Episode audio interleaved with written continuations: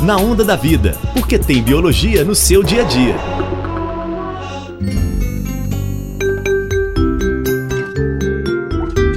Você pode até não se lembrar, mas seus primeiros momentos de vida foram repletos de grandes surpresas e descobertas.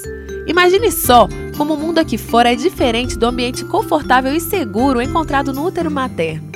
A aventura já começa com vários procedimentos médicos que o recém-nascido passa para que a sua saúde seja garantida desde cedo.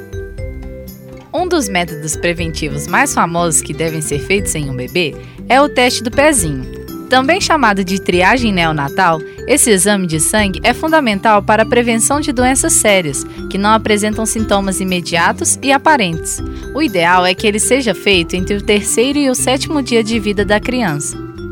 Algumas das doenças que podem ser diagnosticadas pelo teste do pezinho são anemia falciforme, fenilcetonúria e fibrose cística.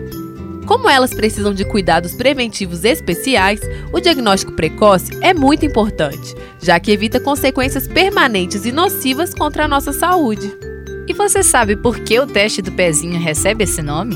O sangue que vai ser analisado é retirado a partir de um furinho feito no calcanhar do bebê, já que essa região é rica em vasos sanguíneos. Assim, o sangue pode ser retirado de forma rápida e sem causar muita dor ao recém-nascido.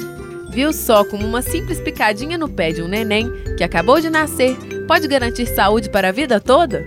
Eu sou Bárbara Maia. E eu sou Elisa Gonçalves. Para ouvir este e outros programas e enviar comentários ou perguntas, entre no site www.ufmg.br barra na onda da vida. Na Onda da Vida, uma produção do Instituto de Ciências Biológicas da UFMG.